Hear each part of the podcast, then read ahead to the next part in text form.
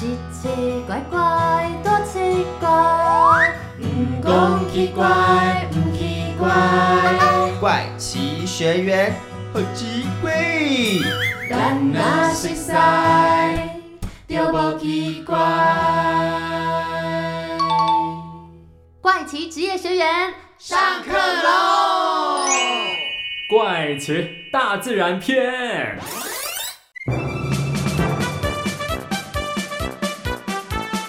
欢迎来到怪奇职业学员，我是班导师少平，嗨，我是班长卡尔，我是学艺股长 Amy，嘿，我是资讯股长俊孝，Hello，我是康乐股长柚子。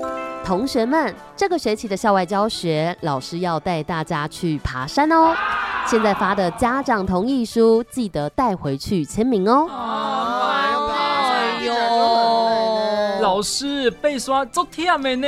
对啊，老师，我们还要爬一整天哦。这样一早起床，下午才能回家，很久哎。老师，我们去爬山会不会很危险啊？嗯，爬山虽然会有点累，但其实是很健康的运动哦。培养正确的观念，大家就不用紧张啦。哦，所以为了让我们的校外教学更加的顺利，老师今天就邀请到专业的山域搜救队，要来帮同学们上课哦。先请学艺股长 Amy 跟资讯股长俊孝帮大家介绍一下什么是山域搜救队吧。哇！怪奇小百科，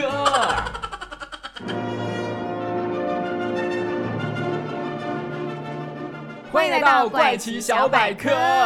首先，Amy，我考考你。你知道全台湾有哪些三千公尺以上的高山吗？哦，你也太小看我了吧！那么 easy，地理老师有说啊，全台湾呢包含玉山、雪山、奇来山、合欢山，都是三千公尺以上的高山哦。下回你哪知啦？不怪是专班第一名嘞。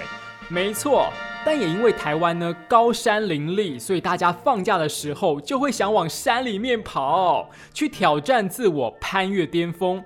可是呢，我们从小到大却很少有课程来教我们爬山的时候要穿什么，或者该注意哪些事项。所以呢，常听到山难意外不断发生啊。对啊，对啊，最近不止看到有人整团被蜜蜂追杀，甚至迷路导致掉落山谷，最后失温丧失性命。的消息，每次看到啊，都让人很心痛哎。笨掉哈！从二零一九年呢，配合政府的开放山林政策，鼓励大家到山里面呢去散步放松。但也因为疫情的关系，大家通通通出不了国，很多人就计划去冲山。但根据二零二一年九月内政部消防署所发布的山域事故救援统计，就指出啊，遇到山难的人数呢，竟然比之前上升了二点三倍。同时，又以大家觉得很简单的郊外山区啊，成长的比率是最多的，甚至呢高达百分之两百三十呢，尤其。Amy，你家你细甲一定吼爱卡细哩的啦。吼，这跟身高才没有关系嘞。不管是高山、中级山，或是刚刚提到的焦山，都要用最谨慎的态度来爬山呐。尤其啊，如果不小心出意外的话，也都是辛苦的山区救难队、搜救队或是义消伙伴拿生命去拯救生命。哎，都是安内吼。那现在呢，就跟着柚子一起听看看民众对这些山区救难的英雄有什么看法吧。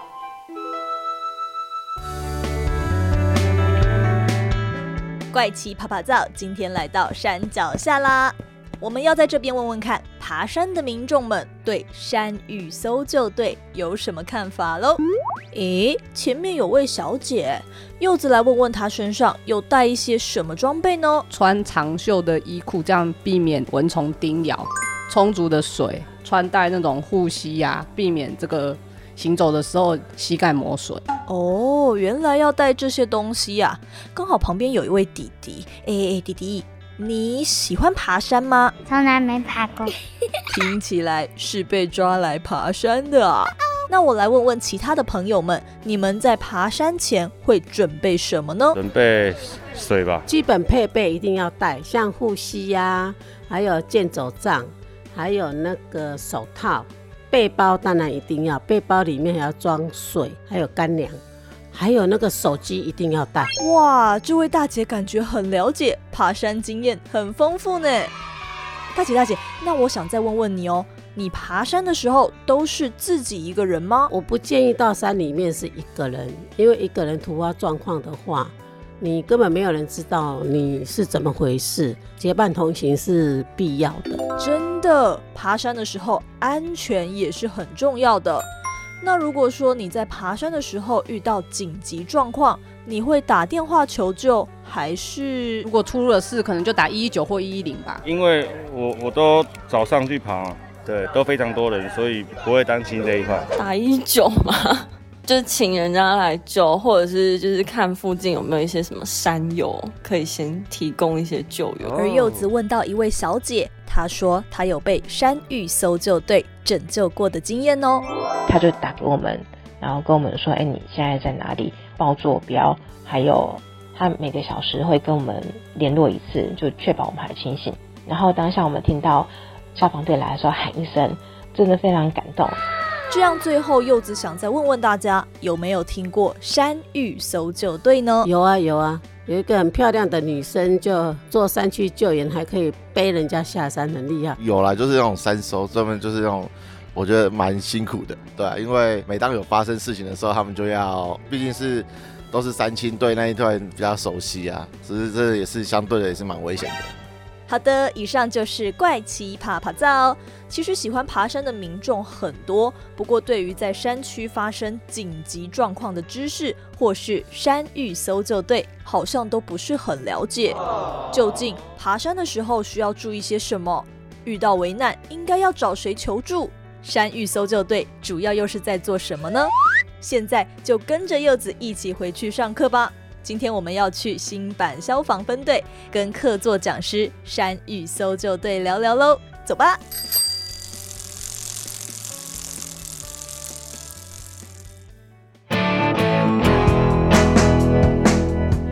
好的，怪奇职业学员又要上课喽。那我们今天在这个新版山搜义消分队介绍出场的就是义消分队长小武教官刘坤耀。Hello，分队长你好。你好，我叫刘坤耀，今年六十岁了。硬朗的老师哦，硬朗的小武教官。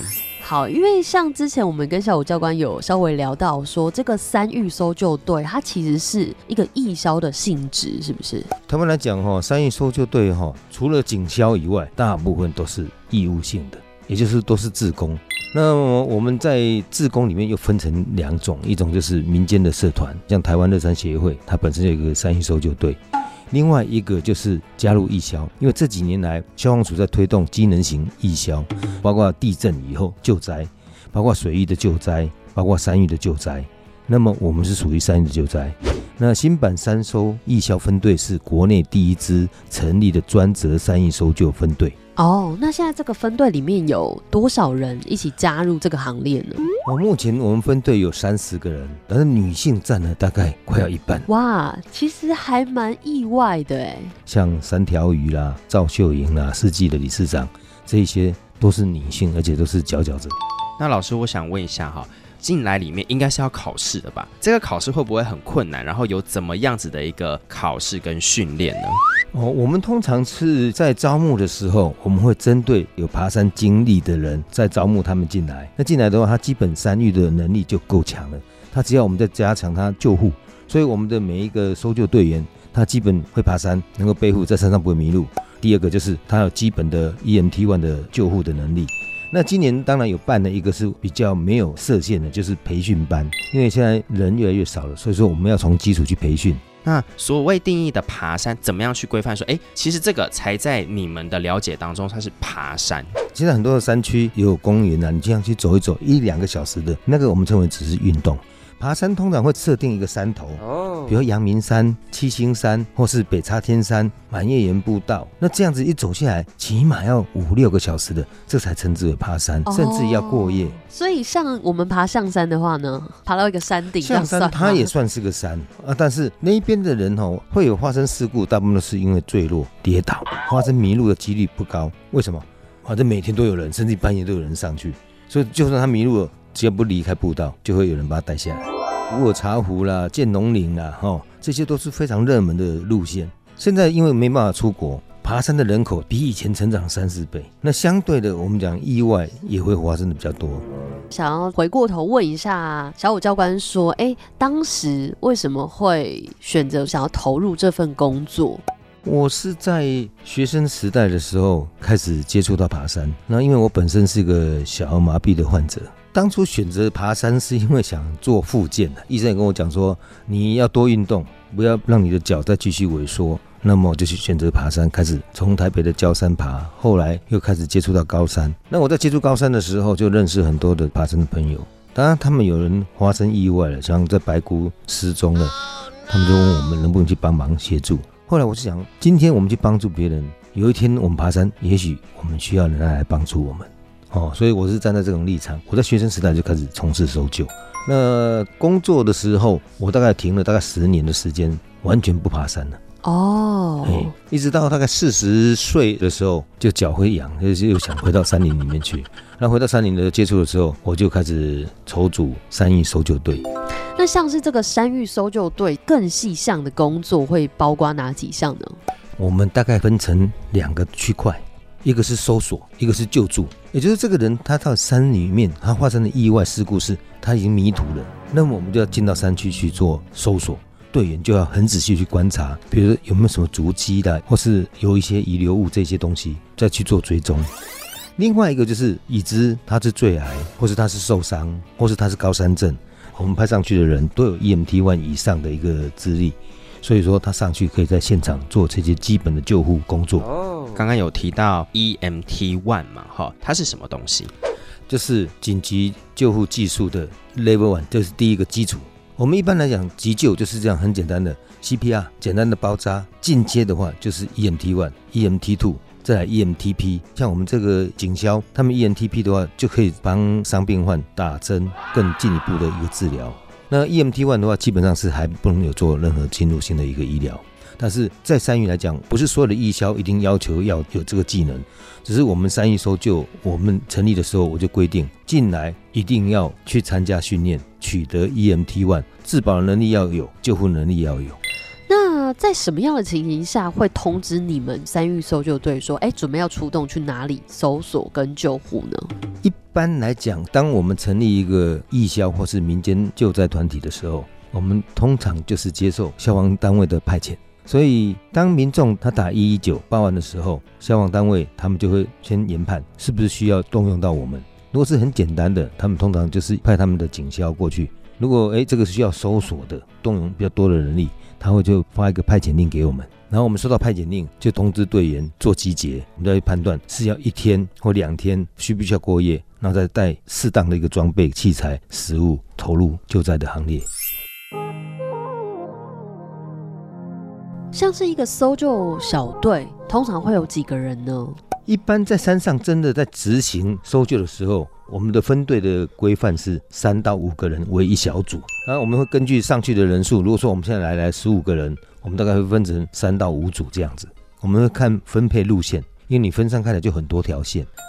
呃，教官，我想问一下，会不会因为北中南一消对这个山熟悉的程度与否来决定说这一次的派遣我需要你或我要另外找别人？基本上，在我们这个分队里面的人的能力，都可以应付台湾的山区了。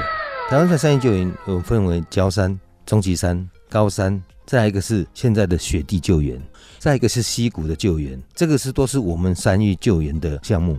比如今天下雪的，我们要派出去的支援的队员，必须要有雪地的训练的经验哦，否则你上去风险更大。然后溪谷，我们也有溪谷的，懂得攀岩、溯溪、攀降的这些能力。一般教山就比较没有规定的这么严格，反正你就可以爬山上去就可以做搜索。哦，像你们出发去这些地方，什么东西是很基本出动的时候会带的呢？有一个是药物的急救包，另外再来就是个人的 PPE，就是个人保护装备，头盔、吊带、上升器、下降器、确保器。然后再一个是结合绳子的应用哦。好，那这部分我们等一下到后面的时候再请小武教官帮我们介绍一下这些装备。那通常你们到达一个地点开始在进行搜救的时候，有大概的 SOP 是什么吗？每个案件的处理程序哈，基本上还不见得都一样。比如说现在知道他是坠崖的，那个处理的程序很简单，就到达现场以后先评估。用什么方式垂降到事故的点，然后怎么样把它的大体拖拉到直升机能够直接做吊挂的地方？比较复杂的就是搜索。到了现场，我们先看这个人沙失中，研判他的平常他爬山的个性，他可能会往哪个方向去走。那台湾的民众很习惯都会下到溪谷里面去，所以我们也经常都在做溪谷里面的搜索。那像刚刚小武教官有提到说，哎，台湾民众比较习惯是往溪谷的方向迈进。这个原因是什么呢？台湾的民众哈有个感觉嘛，好像每一个水哈一直流流流就会流到平地，就流到海里面去嘛。那我沿着溪就可以下来了嘛。但这是一个致命的错误。为什么呢？台湾是一个新生的一个地形，也就是非常的陡峭，也特别的冷。下溪谷有几个，一个是迷失，他沿想沿着那个溪谷出来；第二个就是他想要找水喝。那这两个下去，很多我们在溪谷找到很多都已经深谷了。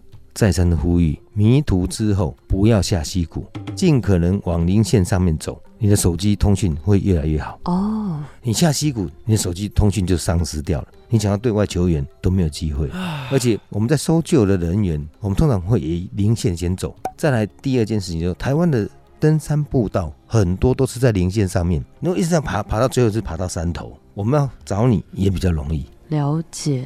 那想要请小武教官分享一下，遇到受困或是遇难者的时候，找到他们的时候需要做什么样的紧急处理，或者来评估他的身体状况如何呢？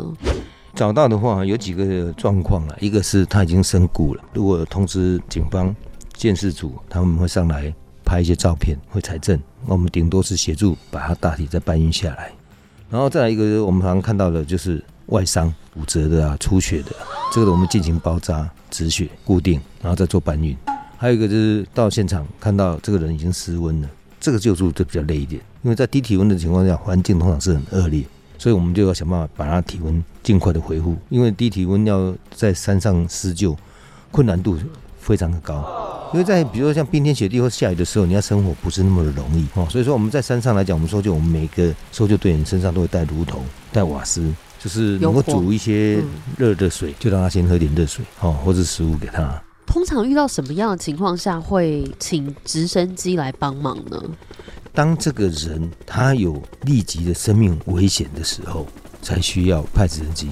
可是现在的民众有一点滥用，滥用到什么程度？他不想走了，他就只要讲说他是高山症，我们就可以看到很明显，他可以背着自己背包跳上直升机。那这个是高山症吗？不可能嘛。滥用到最后，有一天这个资源就断了哦，所以说我再三呼吁民众不要再滥用这些资源了。那想问一下教官，就是我们为了要避免这些可能的意外事故发生，对于民众而言，我们应该要做怎么样的准备跟事前的功课呢？我们会希望哈，这些想要走入山林去爬山、从事户外活动的人哈，一定要先建立一个观念，就是登山的风险责任自负。台湾对于山野的教育，哈，基本上在我们眼中看到是零。很多人他到山上去就是死于无知，他不知道说这样子会死掉，然后结果他死了。第二个就是说你要去学习山野的一些自我保护的能力。万一你受伤了，你要怎么自己去包扎？你万一没有食物的话，有什么东西是可以吃的？那这一些都是需要去学习的。还有在山区定位是很重要。你看我们迷途那么多，而且迷途你要知道，很多人到现在我们都找不出来。曝尸荒野不是很很悲哀吗？所以这个是需要一个教育。那我们是希望透过教育部成立一个课程，一个小学的时候，一个学期上两个小时到三个小时。我们带过小学生，他们对这个观念的建立非常好，而且是影响他一辈子。那小五教官从以前到现在自己去登山的时候，遇到最艰难的状况，然后你当时是靠什么样的方式来排除，然后顺利的下山呢？我还在读书的时候，因为去成功里被退训，因为小麻痹啊，退训呢，我就想说，总是要找个来训练自己、考验自己的一个机会嘛，然后就安排隔年暑假上中央山脉，在那个年代走中央山脉都需要请原住民来做协助。然后我是决定自己上山去，然后我规划了六十二天走中央山脉。那么我们在走中央山脉之前，我大概用半年时间练体能，然后呢写了一张我会在山上怎么死的，我会不会饿死，我要吃什么，我要懂得哪些技巧，我要认识多少高山的植物，然后再来一个我会不会冻死，我会不会坠崖，我会不会迷路，我会不会被动物攻击，所有的跟死有关系的，我列了一张清单出来。然后一样一样去找一些专家，找一些人来协助我克服这些问题。后来我就背着装备食物上山了，走了六十二天，里面遇到三个台风，这种考验就是非常严苛的。而且那个年代也没有无线电，也没有手机，甚至我们的地图那时候还是管制的，等高线图还是写个机密。我们拿到的都是断断续续的，没有说很完整的地图，只靠个指北针一个高度计，我们就上去了。啊，为什么我们不会迷路？是我们花了一年的时间在做准备，把所有的路况大概都会记在脑海里面，在什么地方发生什么意外，我们应该从哪里撤退，我们都有一个规划在。哦，所以说你有万全的准备，那上山你风险就相对降低很多。可是实际上我们还是很害怕。你知道我前面那段路上山的时候，我去买了一个那个沙，纺织厂那个沙，很细很细的。嗯嗯。我想说，如果路况不明，我就开始把那个丝沙就开始放。因为那个可以放非常的长。后来背到大榆林以后，我想啊不用了，因为我们认为说，就算北一段很难的这一段，我们都走完了，走到大营的时候，我们就算了，不背这个了。哦，那个沙的概念就是类似坐记号，沿路坐记号。对我当我这个地方，我是完全没办法去判断我在人在哪里，我起码可以沿着那个尸神退回来。哦，那那个时候有没有一个领导的人或 leader 带着走这个？都没有。这些问题很简单，因为我那时候在新竹读书嘛，我就一直往到原住民部落去，他们会教我一些陷阱啦，然后他们在山上怎么生活啦，在山上怎么样去分辨说他要走的路，他怎么去打猎，他怎么去找水，然后就跟着他们，他们会觉得说很简单嘛，实际上来讲是他从小他的父母亲你知道吗，就带他他们在这样爬，所以他们就是会把他们那个本能传授给我们。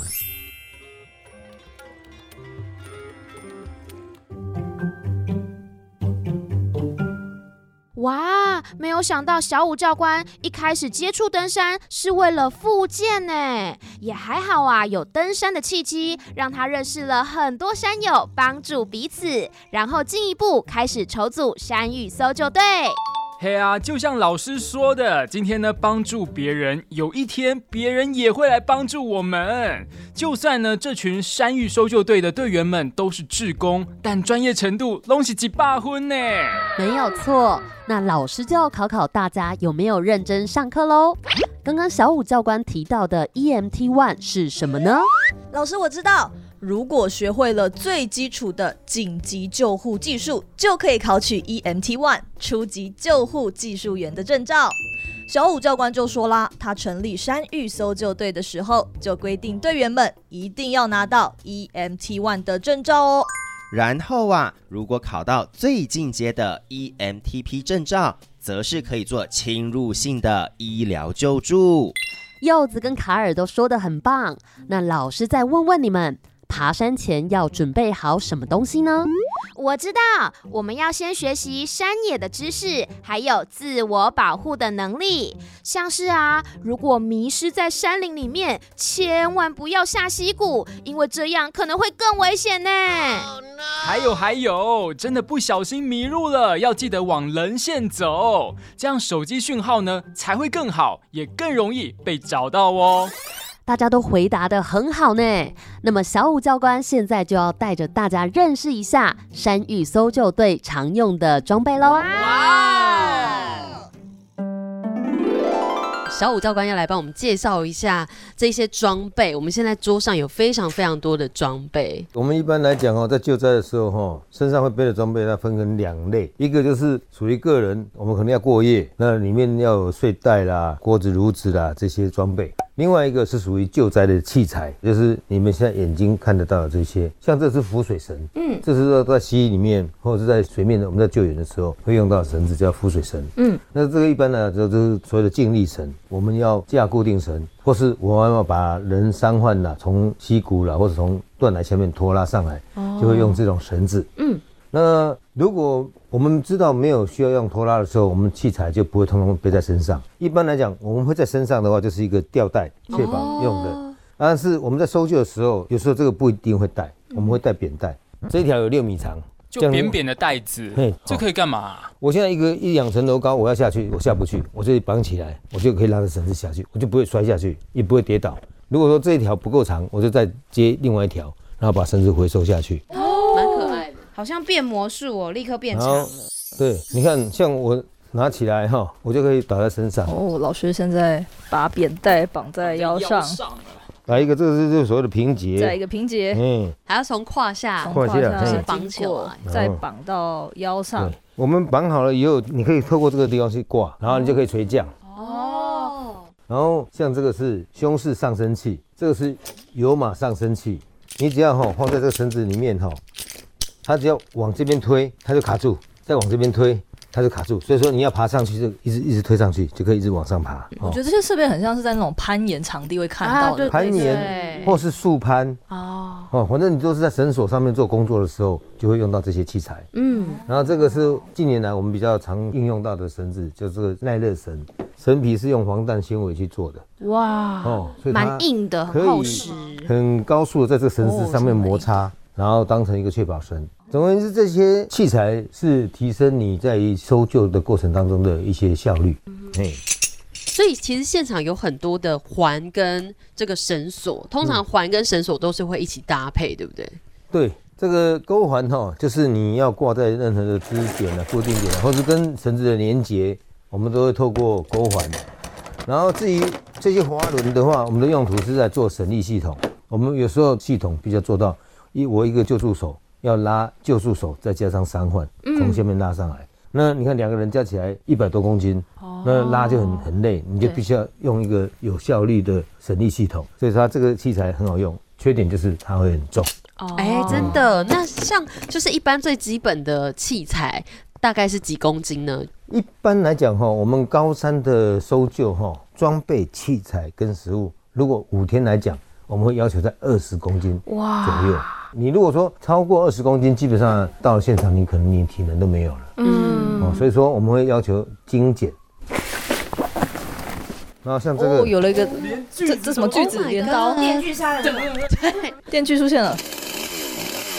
像我们直升机进场了，现在没有地方了，然后必须要把伤患吊挂出去。那你要吊挂他出去的话，你要必须要砍掉一些树。哦，这是没办法了。俊孝，你觉得这个大概有多重？这个？我觉得应该是十磅到十五磅之间。怎么会有人用磅？因为他在重 训，因为在重训，健身房都拿几磅几磅。对啊，差不多了。但是这个我们都要先训练，不会锯的话就锯到自己的脚 啊。然后坐力感觉很强哦。那个锯到，然后木头倒下压到自己都有。哎，但这个句子要带上去也蛮不容易。对啊，这个很很简单。你有没有看到我的我们的背包是这样子？推车的概念，然后上面可以这个放东西。好了，因为你不小心受伤了，我就可以哦，一秒变单价。你就可以坐在这里，我就把你背下来。那老师，那时候你们的装备怎么办？就摊掉啊，救人第一的，我们可以把装备先放在山上，再上去背就可以了。啊，还有这个头盔跟一般工地的那种头盔有差别吗？这个是属于哈，我们讲的攀岩运动的安全头盔，就算你掉到水里面去，它也不会积水，也不会很重。然后它的落石承受的这些都有经过计算。所以我们在山上很多人是被石头砸死，特别是我们在拖拉绳子、拖拉大体的时候。会造成很多的石头松动，然后就造成很多落石。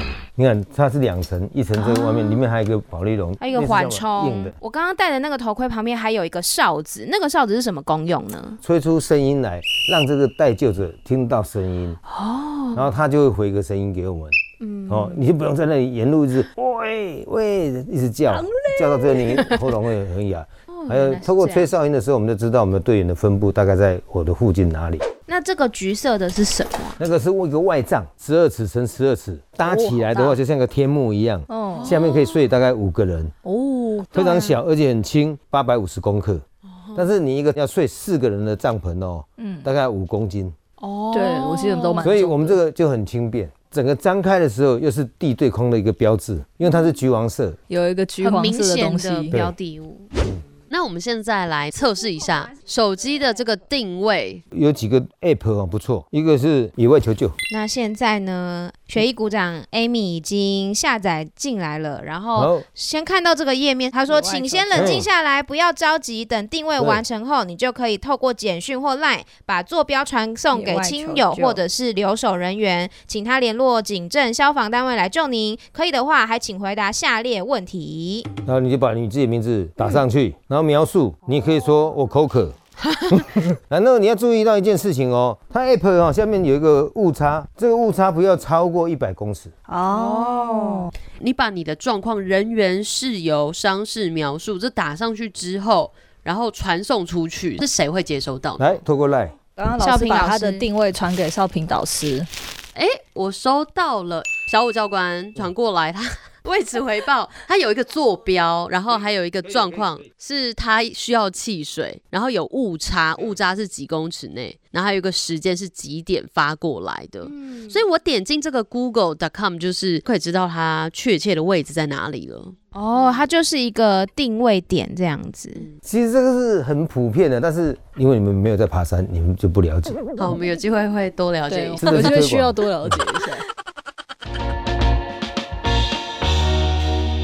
接下来就是想要问小五教官说：“哎，从之前到现在，曾经处理过印象最深刻的事件？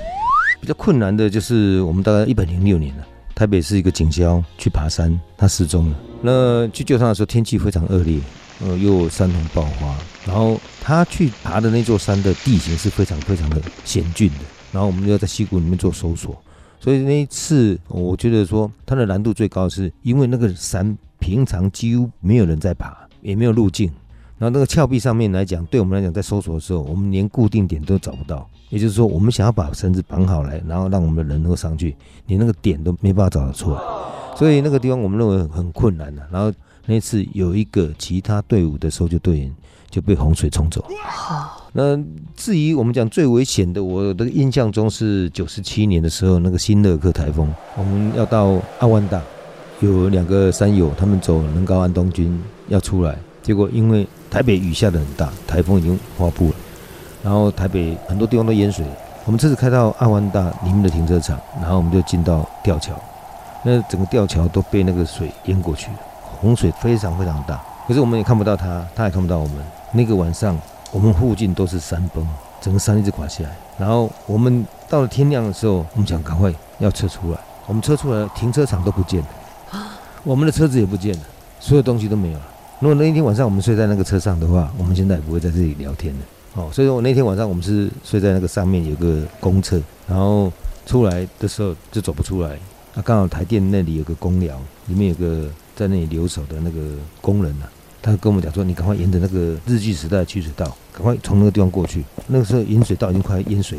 那我们过去以后回到停车场，从那个地方开始徒步哦。沿路出来全部都瘫掉了，我走了一天的路才走到物色分队，然后告诉他们里面的状况，然后直升机进去把那两个人载出来。所以那次我们里面很多的队员回来以后，有一个就退队了，他受到极度的那种恐慌。你们没办法去想象，说山一直垮下来，那个落石啊砸到我们那个水泥房啊、墙壁啊，都一个洞，就像子弹打了一样。我们讲就是拿生命去拯救生命。不过你经验再老道，都不能够轻忽。没有把握，我们宁可就退出来，因为山永远都在那里。教官，我想问一下，有没有一些考试或者是证照，它可能跟登山领域有关，是可以去考取或可以朝那个方向去上课训练的呢？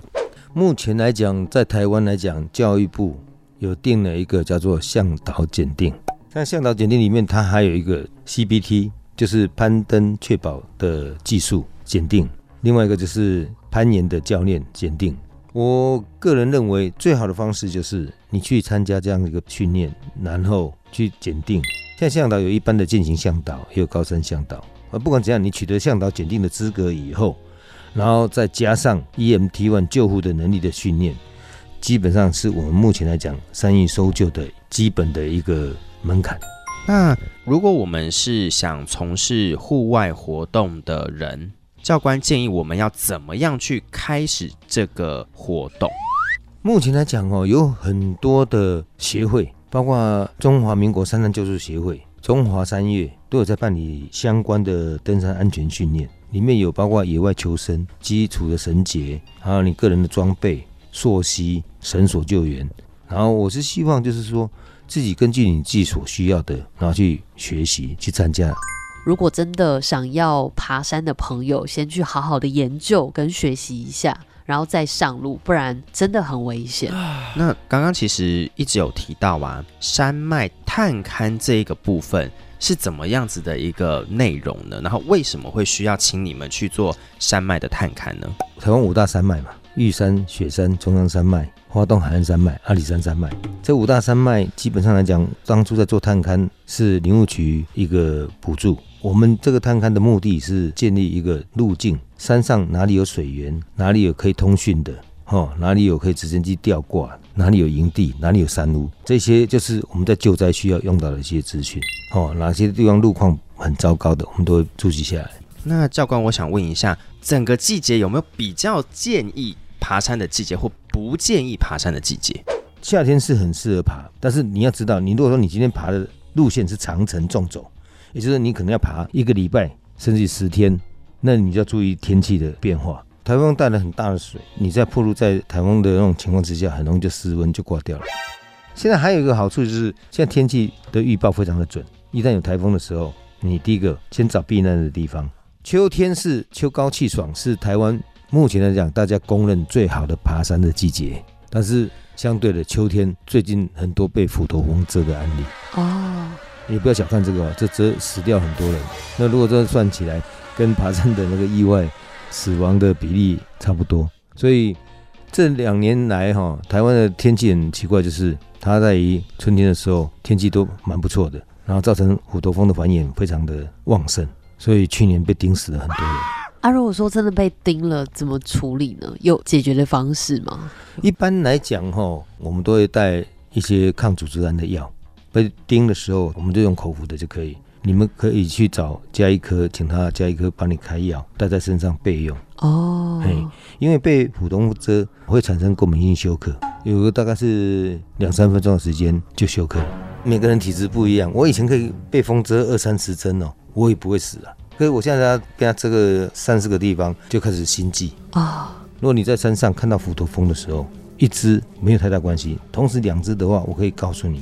你应该离它的蜂巢大概三十米以内。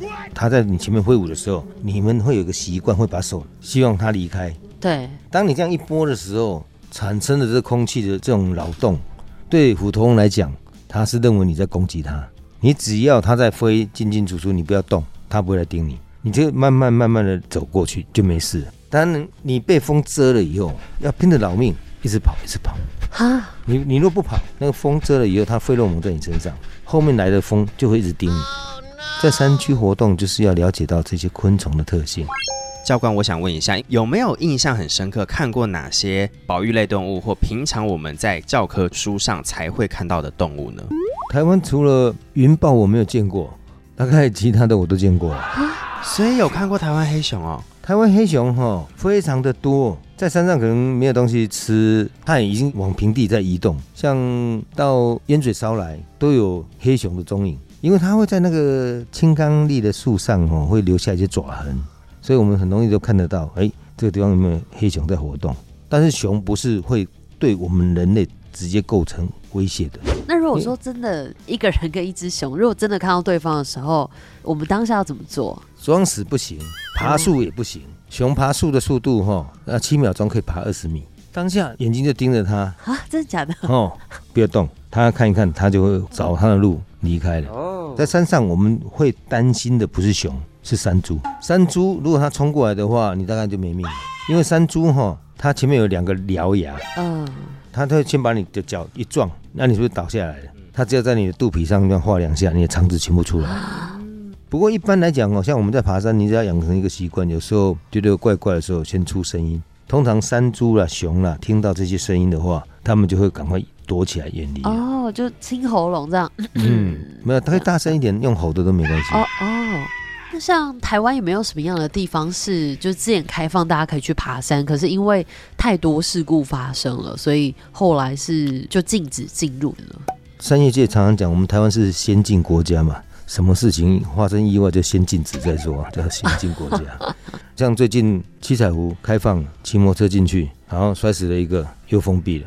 很多山区只要发生意外就会封闭，大坝尖山也不能爬上去。那这个对我们来讲，我们是认为最大的一个责任就是说，怎么样去教育这些民众，而不是在于禁止禁止，神圣的去重视到我们山林教育的这个区块。那有没有可能像是？国家保育的地方啊，或者是一些动物栖息等等的，这样会禁止山友去走那一个区块的吗？有，在国家公园啊，或者台湾的林务单位啊，这些它有一些是保育区。但是像这种保育区，对我们来讲，你禁止我们大家都可以接受的。像整个雪霸国家公园，它保育的区块不大。实际上来讲，如果说是你真的了解的话，你只要避开那个保育区，还是可以进去雪霸国家里面去活动。啊，我们是不希望就是说越画越大，然后特别是我们非常反对一件事情，就是把古道划为保育区。我简单的讲，阿里山那个那个铁道，它有一个一叶兰保育区嘛，所以开始设限。如果你跑到一叶兰保育区里面去，那么你就会被罚。你只要是走到铁轨上面，就让民众可以自由的进出就好了嘛。这个我是个人认为，说这本来就是一个马路嘛，那你可以限制一件事情，你在这个保育区的通道上面。比如说是铁轨啦、古道，你就不能超过这个古道十公尺。以前我们讲台湾山地的管制很严，你要进到山地是不是都要办入山证？可是像公路是不是会经过山地？在公路上面他就不会要求你办入山证。那以前的入山证那个申请办法里面有写啊，你离开公路三十米就需要办入山证。哦，那现在来讲，我们认为就是说，不应该用保育影响到我们这民众登山的一个自由。哦，好，那最后呢，我们来了解一下小武教官，你觉得能够胜任这份工作的人，可能会需要什么样的人格特质呢？因为这个是一个义务职嘛，就是自工嘛，那基本上你一定要有一个愿意牺牲奉献的一个人格特质嘛。那如果说你这一点没有办法做得到的话，就算你能力再强，你也帮助不了别人。所以我们讲哦，如果说你真的要成为一个搜救员，我们也希望在这里呼吁，找一个有立案的社团，或是加入义消。现在每个消防单位都有在征招机能型义消。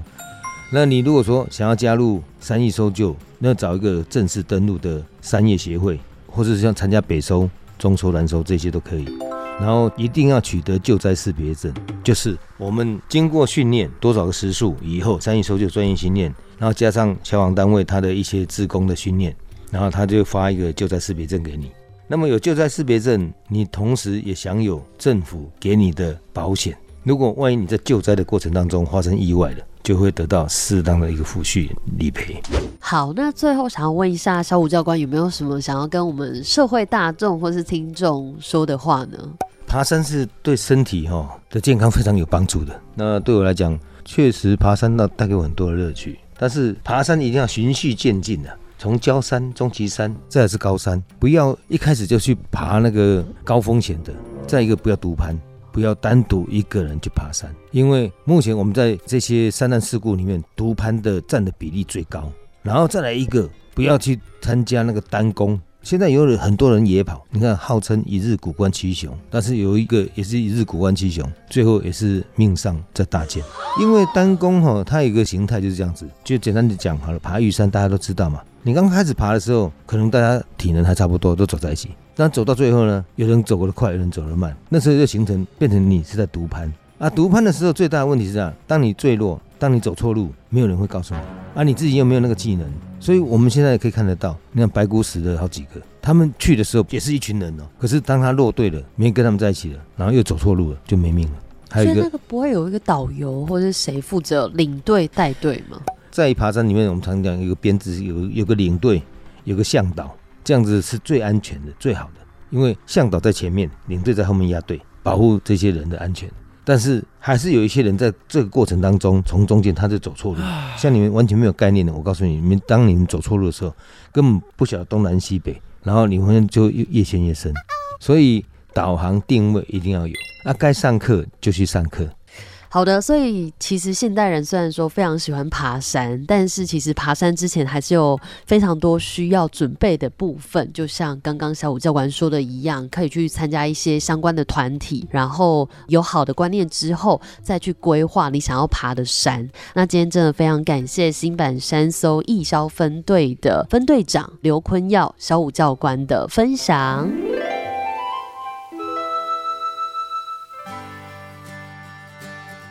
拿生命去拯救生命，小五教官说呀，即使像他一样经验老道的山域搜救队，也不能轻忽哎，因为每一次的搜救，面对怎么样的人、天气、山野的情况，都是不一样的。没有错，就像台湾夏季适合爬山，但也要注意会不会有台风。秋天即使是公认最好的季节，也千万要小心。虎头蜂攻击人的意外哦，嘿啊，背山加健康，但是呢，要记得循序渐进，注意安全，不要呢一个人去爬，也就是单攻，要有领队向导带领，卡赫啦。我觉得啊，这群山域搜救队在意外发生的时候，热心帮助、牺牲奉献的精神真的很了不起哎！